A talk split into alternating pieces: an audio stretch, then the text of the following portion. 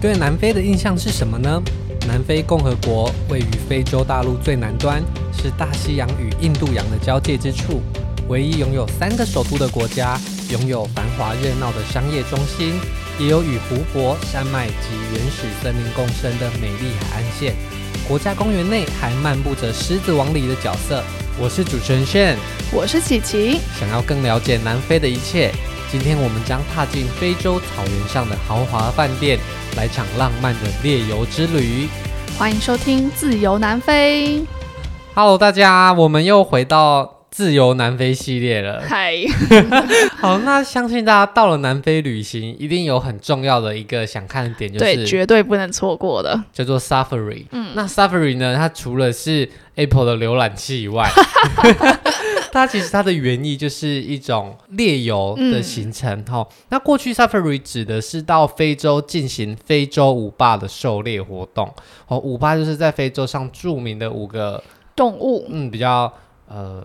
强壮厉害的动物，嗯，金字塔顶端的动物们，对啊，现在它只是主要指大家在自然环境中啊，去观看那些各式各样的野生动物。嗯、那我们过去使用的猎枪就改为相机，嗯嗯。那 Safari 呢？其实大家不用把它想得很可怕，或者是会觉得很困难。其实啊，在南非或者是整个非洲很多国家都有 Safari 的服务，嗯哦，比方说肯亚、南非。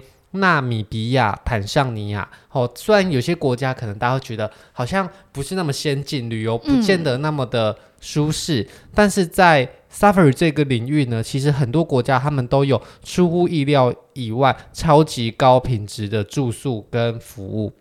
让大家可以看到这些原始的自然野生动物以外，也有非常专业的司机跟导览，还有顶级奢华的住宿。住宿嗯，嗯，就是所以你可以在非洲草原上有世界级的超高级的豪华饭店。所以大家其实只要你有预算的话，它是有很多可以选择的。嗯，那我们这次选择的位置呢，是在南非的克鲁格国家公园附近。嗯，我们当时去的时候，你有没有先调查一下这个国家公园？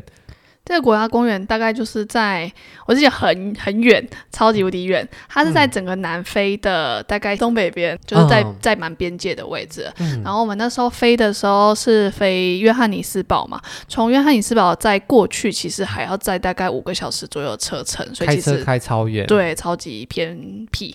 而且这个克鲁格国家公园非常的大，嗯，它光国家公园本身占地就有两万平方公里左右，嗯、大概就是一半到三分之一个台湾大。台湾大概三点六万平方公里，就是它就是可以比较一下。对，那这个国家公园里面其实它就是很多是野生动物的保留区，嗯、所以几乎里面大部分都没有什么特殊的建设，哦，只会在特定的一些点有非常高级的豪华住宿，嗯，就有一些营地啦，对，然后或者是。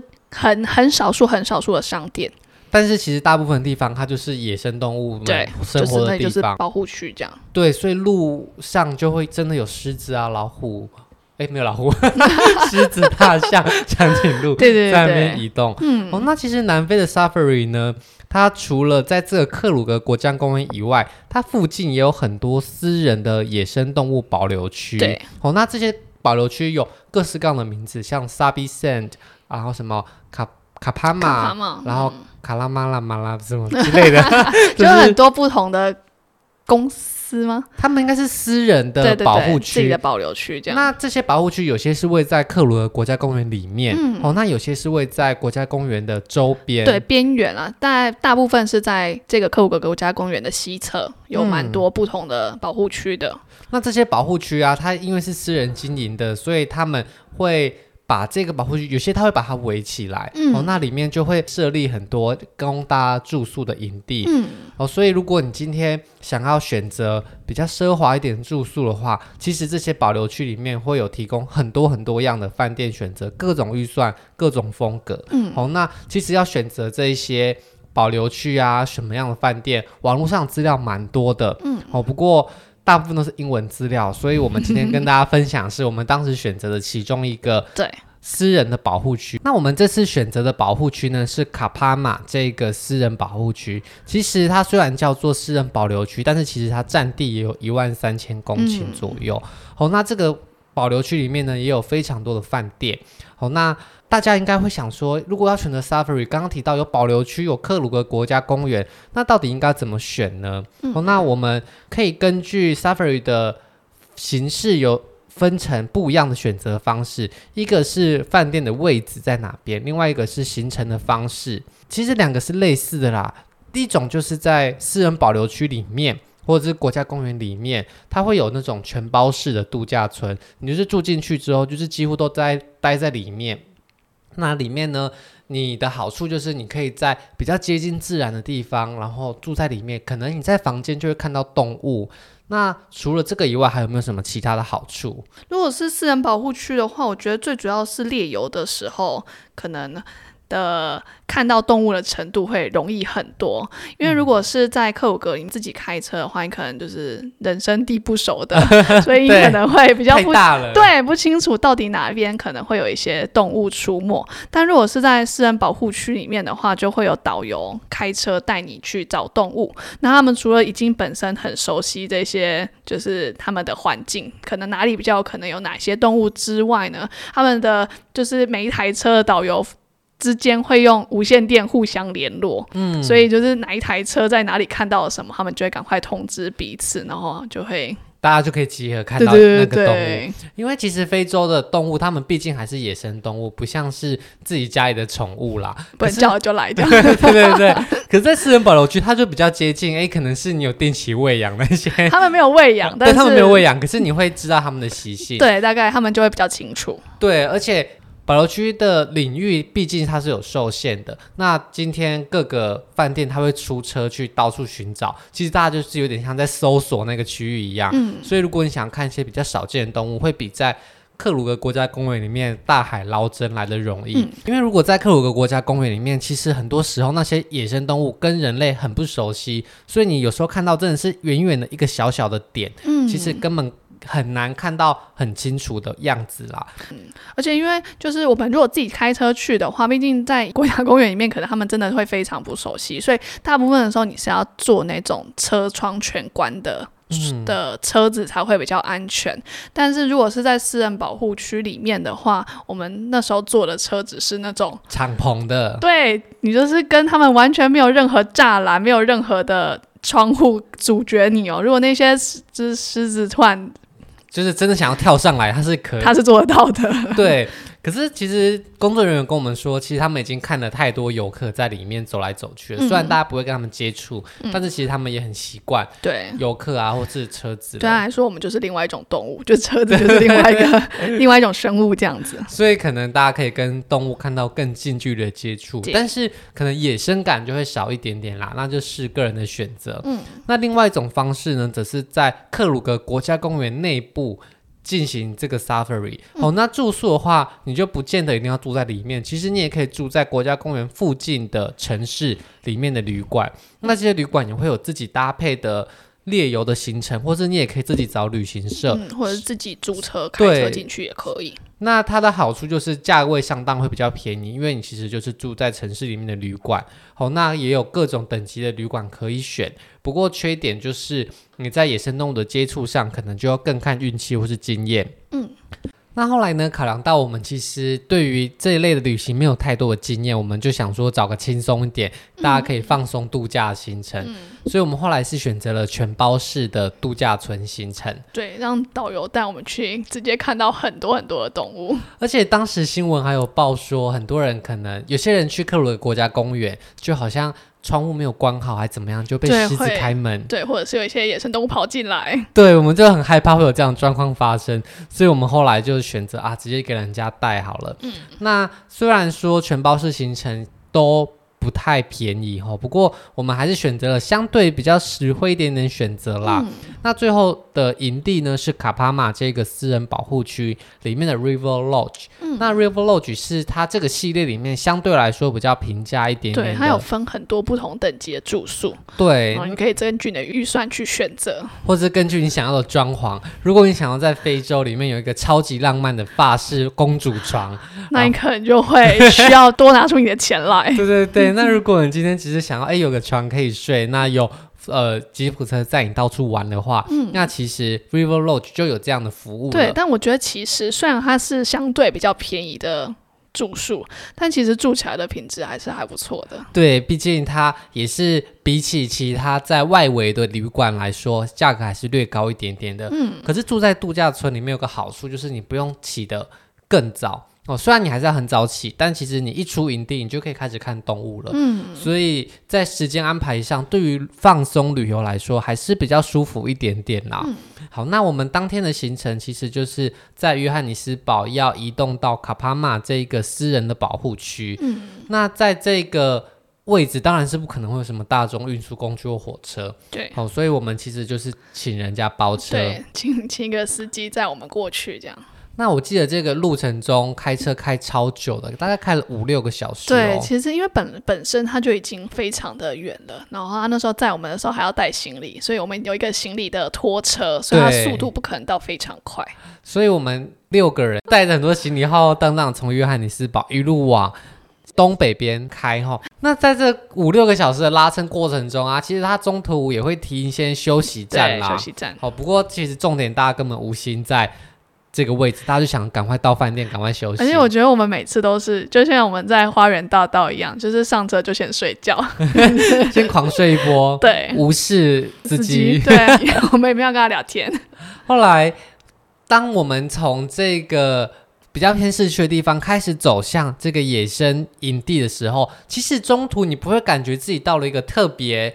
野生或是很内陆的地方，其实它周围的景色都一样哦。不过在这个公路旁边呢、啊，它的公路也不是柏油路，就是一般沙土的道路，旁边就会有一些铁栅栏围着。我们当时就想说，诶，这个铁栅栏里面是什么东西？但其实这个铁栅栏内部就是他们的私人保护区了。嗯、那这个保护区通常它的范围都很大，像。嗯卡帕马这个保护区里面就将近有一万多公顷，嗯，好，那它周围跟道路旁边就是隔一些薄薄的铁栅栏，对，就是一个超级无敌大的野生动物园。对，可是这个铁栅里面可是放了狮子、大象、长颈鹿，而且不是一两只，是一大群狮子，然后象群跟长颈鹿群，很难想象这个薄薄的一片栅栏里面会有这么多。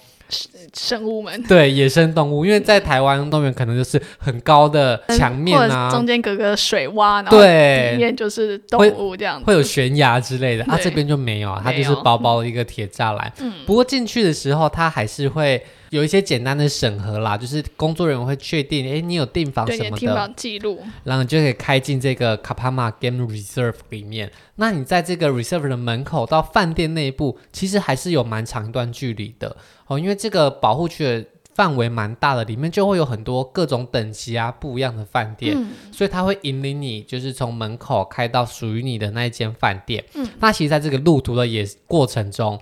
都是可能会看到。野生动物，对，就很像玩宝可梦，然后你在抓现实版的宝可梦，对 对对对对，你是从你的门口到饭店过程中，可能就会突然噔噔噔噔噔噔。噔，手机就会震，对，野生的狮子出现了，野生的大象是不是要战斗？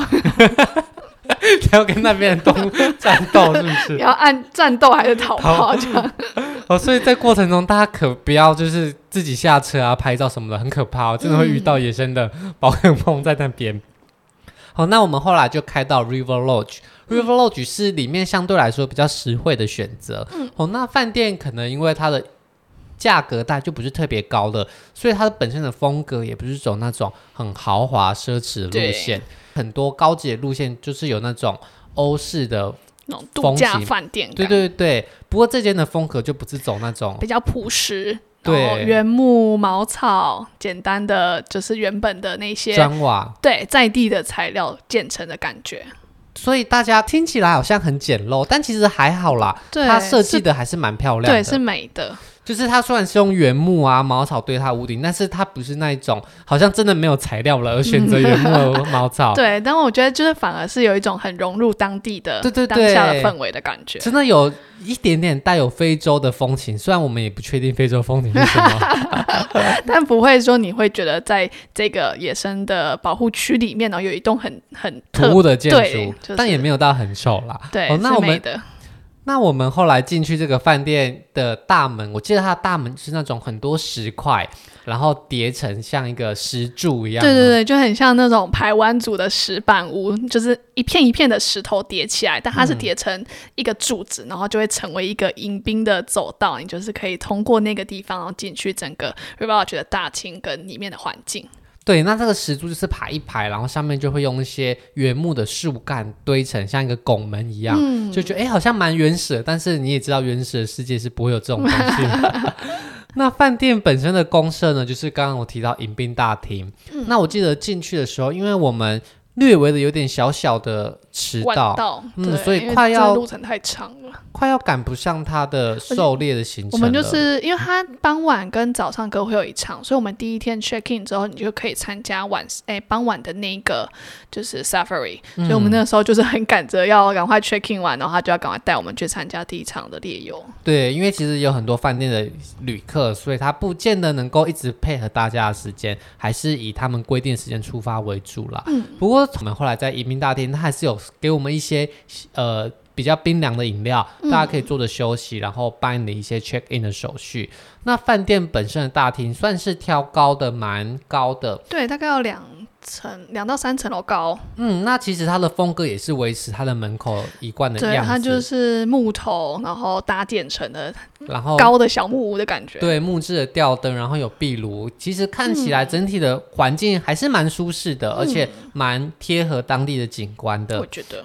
哦，那后来饭店的大厅进去之后啊，它其实这个饭店占地不小哦。嗯。它不是一栋很大栋的建筑，它进了迎宾大厅之后，对旁边的走道就会延伸出去很多。木栈道或者是走道会延伸到不同的空间。嗯。就是你的住宿区、你的餐厅区，或者是它有一些公社，比如说就是游泳池啊，或者是有一些 SPA 区，或是健身中心等等。嗯、所以。它其实范围蛮大的，大家可能会想说，哎，晚上在那边走会不会有点可怕？因为怕狮子跳出来。但它其实周围有一个围栏，把你跟就是实际上的保护区隔开来了。对，那听说这个饭店本身的隔网是有通电的，那也是会有带枪的工作人员在那边看有没有动物跑进来啦。嗯、所以晚上在那边行走其实没有什么危险性，嗯、而且它。灯也都点得很明亮，嗯，所以大家是不用太担心的。嗯、好，那饭店本身提供了除了刚刚提到的迎宾大厅以外，它还有其他的公设。哦，比方说游泳池跟发呆亭，你当时有去这个游泳池跟发呆亭吗？我们有去参观，但是因为我们去的时候是冬天，嗯、所以我们就只有一个勇者朋友愿意下去那个游泳池里面，真的太冷了。大家知道非洲的冬天也是会冷的，对，就是温差非常大。虽然我毕竟我们也是生活在热带国家啦，对。好，那如果是欧美旅客，可能不会觉得。特别冷，哦，对他们觉得这个温度可能还好。对，但是我们其实是蛮冷，冷到我们没有办法下去游泳。嗯、可是它的游泳池其实蛮值得大家拜访的，嗯，因为我们刚刚提到它这个。度假村它就是在野生的环境内部，嗯、所以它跟周围的野生环境其实没有什么围墙阻隔，就是一个薄薄的铁栅栏。但是因为就是就是网子嘛，所以你远看的时候，其实、嗯、大家有去棒球场吗？就是他们有就是保护网，但是你远看的时候不会不会很明显的，的视觉，对，你还是可以看到大致上的景致的。而且如果你是在一个地势相对比较高的地方的话，那其实这个保护网又可能因为你视野的关系有点被遮盖掉。那有时候在一些角度，你看起来像是直接在一个野生的营地的里面的建筑，好像没有阻隔一样啊，嗯、有这种营造出有点类似无边际的效果。对，你就是跟周围的环境是融合在一起的感觉。那这个游泳池周围的环境很酷哦，它因为我们刚刚提到饭店本身的风格就是比较贴近当地环境的哦。那这个游泳池的远处，当你站在游泳池的正面往后看的时候，又有一个游泳池，但是那个游泳池不是给人的，是给旁边的动物、外面的动物的，他们的水池了。对，那不是游泳池啊，这是天然的水池。对，那这个水源地是野生动物真的会使用的水源，嗯、所以有时候天气好的，诶，其实非洲天气都不错。我们去的时候天气都蛮好的。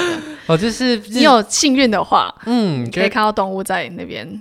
游荡，比方说长颈鹿啊，或是一些哺乳类动物，对，会在那边喝水。所以你可以在自己的游泳池泡水，旁边可能就是大象在它的水池旁边，是不是很像在六福村里面？对，就像六福村有一个套房，是可以在房间就看到野生动物的，不是野生动物，看到它的动物。对，动物园不野生，但这边是真的新野生。对。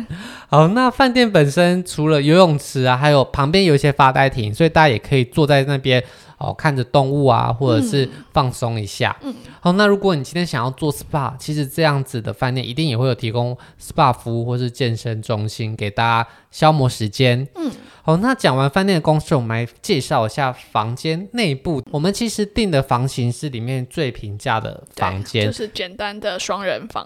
对，那跟大家说一下价格好了。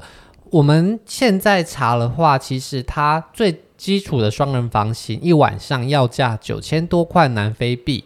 好，那九千多块南非币换算成台币大概一万七至一万八左右，这个是两个人的价格。嗯，所以一个人可能也要八九千块。嗯，那如果你今天想要升级到好一点的房间，可能就要一万两千多南非币，换算台币可能就要两万多块。嗯，那这只是比较实惠的类型的房间哦。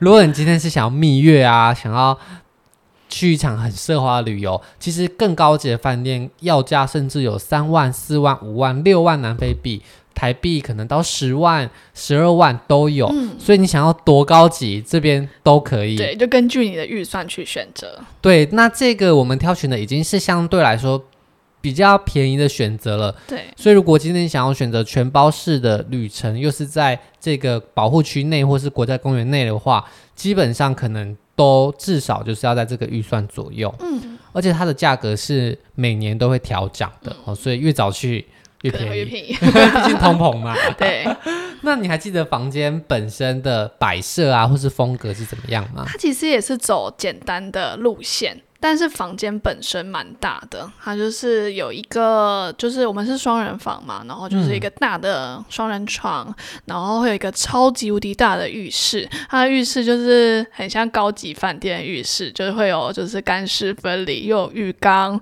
然后有两个双洗手，对，双洗手双面台这样，对，而且它的卫浴就是它的厕所空间跟淋浴空间是分开的，对，所以其实如果以一般来说，它的饭店的大小已经有点类似在市区饭店的行政套房的大小了。嗯，饭店蛮大的，而且我觉得它的饭店房间最棒的不是它的内装，而是它的阳台。嗯，它的阳台的好处就是你可以在阳台就可以贴，就是看到它的保护区里面的动物。你可能是可以在阳台就看到长颈鹿、看到小鹿、看到各式各样的动物的。那你当时有看到什么吗？因为我们那时候就是直接在阳台看到长颈鹿。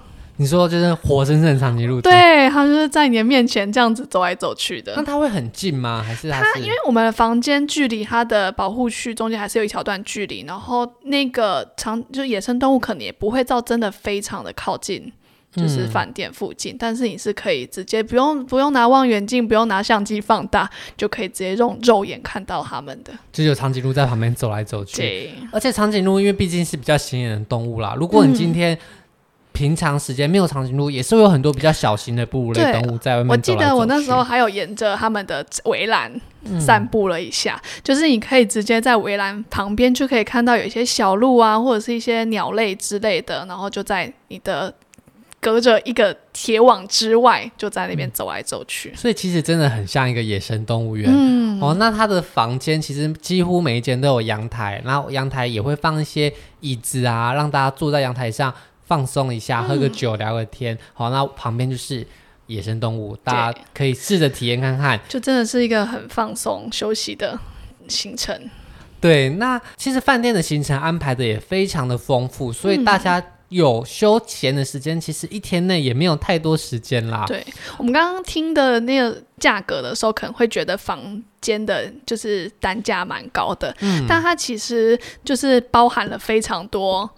晚三餐跟行程玩乐行程，所以实际上不会到真的想象那么贵。对，那可以跟我们大概介绍一下，它每天包含了什么东西？每天就是包含了很多喂食行程，喂狮子、喂老虎这样。不是喂他们，是喂我们。我们去那边就是很像被圈养的动物，一直喂你吃东西。但他一天会供几餐呢？我们那那时候去的行程啊，因为他 suffering 主要是在早上，就是清晨的时候跟黄昏的时候，这两个时段是比较容易看到野生动物的时段。嗯，然后因为你很早要出门，他怕你饿到，所以在这个就是五，我记得是五六点出发吧，在这个时间点之前，还会先喂食你一些小点心。我记得出发前几乎是天蒙蒙亮，对对对，微微亮的时候，几乎还没有，对，还没有日出还没有出来。嗯，然后那时候就会先喂你吃东西，然后在你 safari 的过程中，他也会再喂你小点心，然后回来之后就可以开始吃早餐，完整的早餐。对，然后他的早餐是 buffet 式的早餐，所以就是尽情的吃。嗯、那我们 safari 回来之后，大概都是九点十点左右了。嗯所以其实你吃了早餐之后，你根本也不会吃，就很饱 很饱，不会想要吃午餐了。对，那下一餐是什么时候？下一餐就是下午茶的时候，就是大概三四点左右就会有下午茶的时间，可以又要吃东西。下午茶提供完之后呢，再来就是黄昏的 safari。对，好，那黄昏的 safari 结束之后，又是一个晚餐。哦，对，safari 中间吃东西完之后，晚上又要再吃 buffet 了。所以，我记得我们在当时旅行的过程中，几乎无时无刻都是很饱的。对，就是你绝对不会饿到，你不会想说，哦，在就是非洲的野外，到底会不会饿死？需不需要带泡面？这样 绝对不需要，你从头到尾都会一直处在一个很饱的状态。那你可以跟我们介绍一下当时吃的类型大概是什么样子吗？它其实我们前一集有讲到那个非洲非洲料理。其实我们吃完那天非洲料理的时候，突然有点担心，我们在就是这个就是保护区里面会不会也吃一些很类似的东西？嗯，但它其实不是，它的 它的 buffet 是比较偏西式，当然还有还是有一些烤肉类的东西，但是其他的食材就会比较偏西式的 buffet，所以我觉得蛮符合我们的胃口的。毕竟它主要的客群也是接待欧美观光客为主，哦、所以其实你吃到 buffet 就很像是在欧美会吃到的类型。嗯，那我记得它的菜色啊，每天也是会略有变化的，嗯、所以即便你住呃比较长时间，你也不会每天都吃到一样的东西。这样子，我们当时是安排三天两夜的行程，嗯、我觉得三天两夜是一个蛮合适的，对，很刚好时间。因为这个 Safari 的行程，它通常就是从第一天 check in 的下午有第一次的 Safari，嗯，然后如果你 check out 的话，就是当天早上是最后一次，嗯，那一般大家刚抵达的时候，一定都是有点疲倦，还没有准备好。所以，如果你今天只住一天的话，你的行程会非常的赶，嗯，因为你要在短短可能不到二十四小时的过程中完成两趟 Safari，嗯，还要吃五次东西，而且因为就是他们虽然说会有导游带着你啊，相对于你自己去克鲁格就是国家公园里面看到动物的机会还是比较高，但这种这一切它都还是凭你的运气，嗯，所以如果你只有两次的机会的话，你就比较可能看到的动物量就会比较少一点。嗯，所以如果今天有时间的话，毕竟你要拉六七个小时的车过去，还要再拉那么多长时间的车回来，如果你只待一天，真的有点太短了。嗯，好，那既然想要放轻松，我们当时就是选择至少住了两个晚上。嗯，那你第二天有一个完整的时间在这个度假村。你如果真的累了，想要休息，甚至你才有机会在附近走一走。嗯，哦，所以我觉得连三天两夜对我们来说，这个时间是刚好，对，偏累一点点。对，但是你也不会因为说哦，每天都在看动物，然后看得很腻，但又就是能够充分的享受到这个度假村。对，所以如果今天想要参与这样行程的话，我们其实蛮建议在一个地方多住一天的，哦，不然行程会太赶。哦，那它的早餐跟晚餐的形式啊，就是刚刚提到的。